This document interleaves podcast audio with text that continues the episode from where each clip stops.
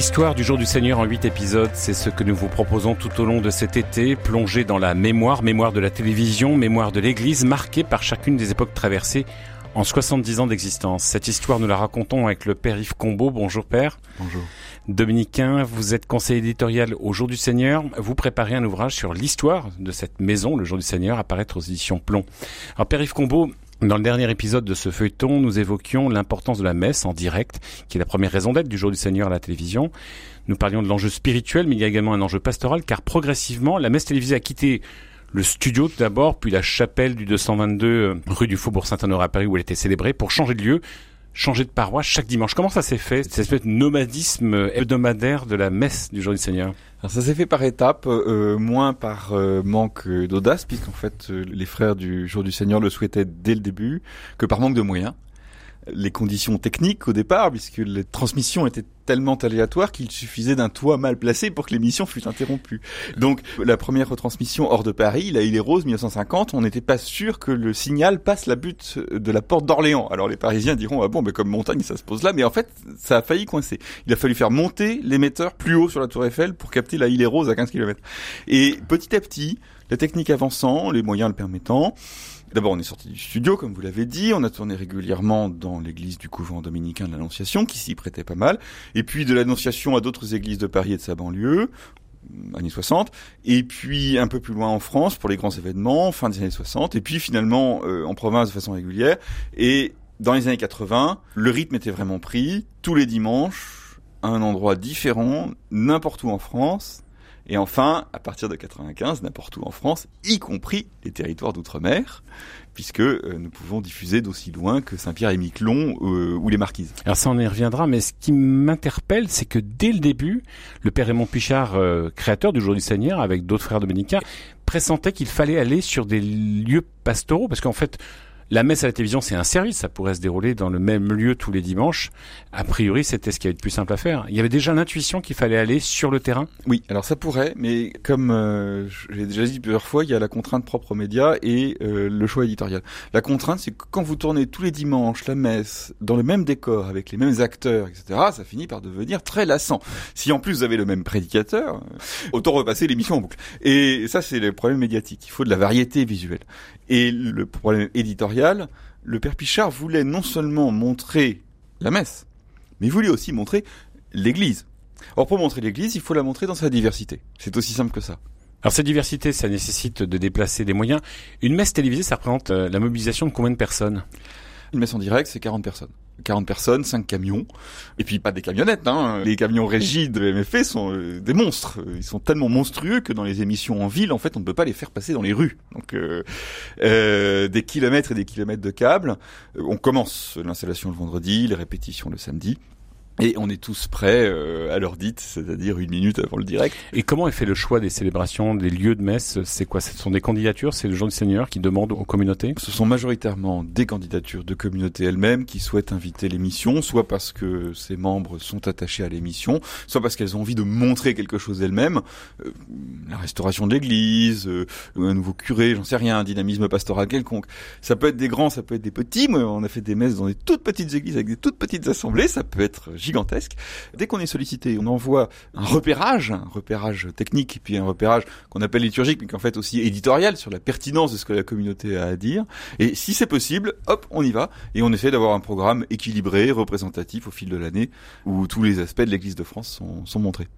Alors c'est peut-être maintenant, c'est une habitude pour les équipes de Journée Seigneur. Ce sont des professionnels avec des équipes, des réalisateurs qui ont profondément marqué d'ailleurs l'écriture télévisuelle euh, de la messe, la messe au jour du Seigneur.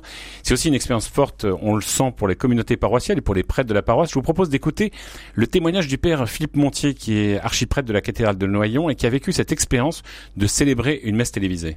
Je me suis senti peut-être un petit peu comédien quand même, bien évidemment, ne serait-ce que dans, les préparatifs, dans tout ce qui est euh, autour du son, autour du maquillage, autour de l'aspect esthétique, bien sûr.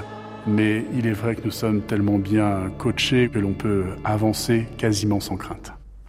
Ça, c'est un aspect important, être coaché, c'est-à-dire qu'il y a un rôle euh, pastoral du jour du Seigneur, un rôle d'accompagnement, de questionnement sur la liturgie. Euh, c'est pas juste du, enfin c'est pas une notion uniquement de spectacle, de balancer des de reprendre une célébration comme elle est, de la retravailler avec les équipes. Oui, en fait, ça, une, une messe euh, télévisée a un gros impact sur les communautés qui l'accueillent. Euh, D'abord, on, relie leur liturgie avec elles. Euh, elles, elles font un effort et c'est un effort qui va pouvoir durer. Par exemple, la, la, chorale qui se constitue peut, qui se constitue pour la messe, peut durer en, par la suite.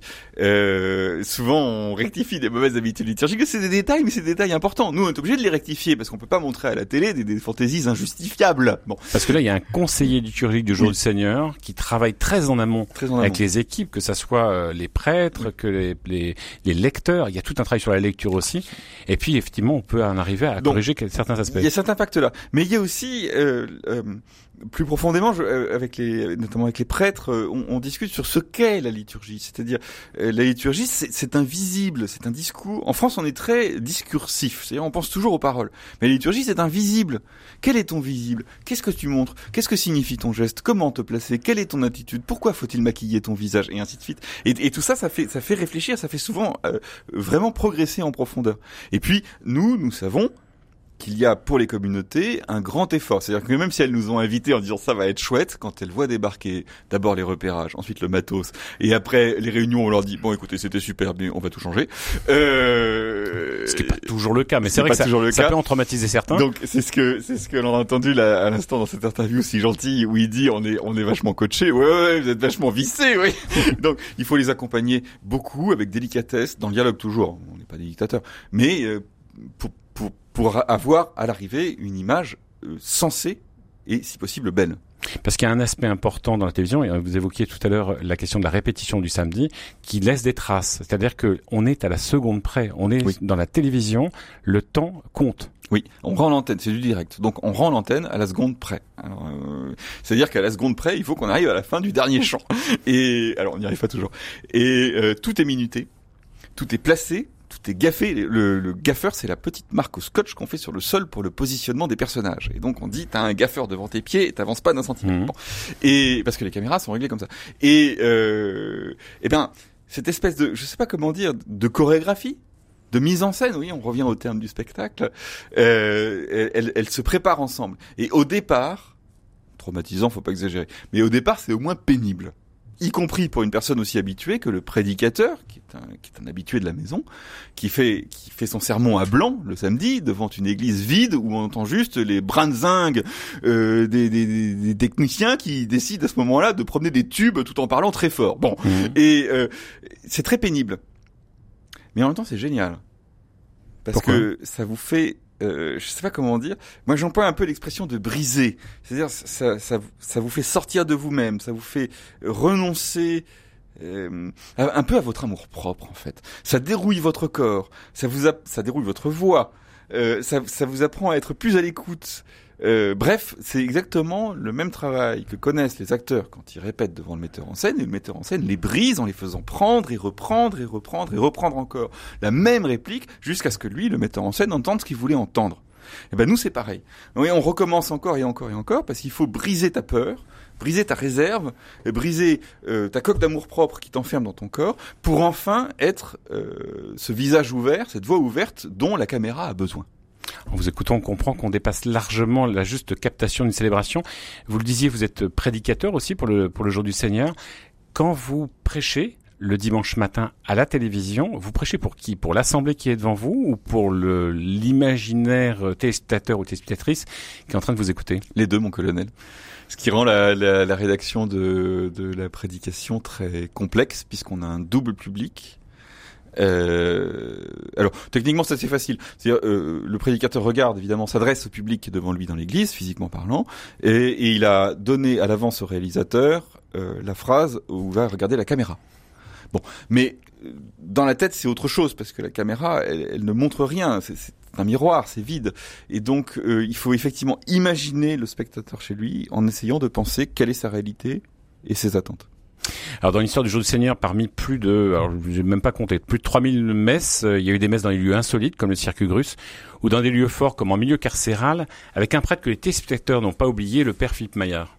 Je suis heureux d'accueillir ce matin, au nom de la petite communauté chrétienne du centre de détention de l'Os, ceux qui ont voulu se joindre à la messe que nous célébrons chaque dimanche dans cet oratoire. Nous entrons dans le carême. Le carême, vous savez, c'est un temps qui nous est donné pour changer nos cœurs, pour nous convertir à la bonne nouvelle. C'est ce que nous allons commencer par chanter ce matin. Maestro, à toi. Changez vos Père-Yves Combo, la messe avec le jour du Seigneur n'a pas de frontières et surtout ces frontières physiques qui pouvaient exister. Aller dans ces lieux comme euh, une prison, c'est pas simple. En quelques mots, ça, ça représente quoi pour euh, pour les équipes du jour du Seigneur?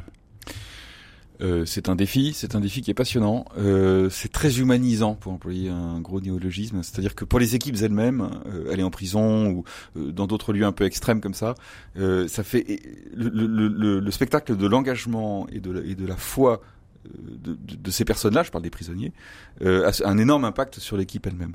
Et puis ça, ça redéfinit ce qu'est l'Église. L'Église, c'est la communion de tous ceux qui croient au Christ. Tous. Merci Père-Yves Combo. Je vous propose qu'on se quitte en écoutant un chant, celui de la communauté de Thésée à l'église de la Réconciliation à Thésée, qui était aussi un très beau lieu de célébration. Euh, merci pour euh, ce parcours que nous faisons sur les 70 ans du jour du Seigneur. Merci également à Pierre-Henri Paget qui réalise cette émission. Merci à Carole Delafont qui l'a préparé, au, la documentation du jour du Seigneur et les archives de l'INA, Présence protestante, le CFRT et production du Parvis.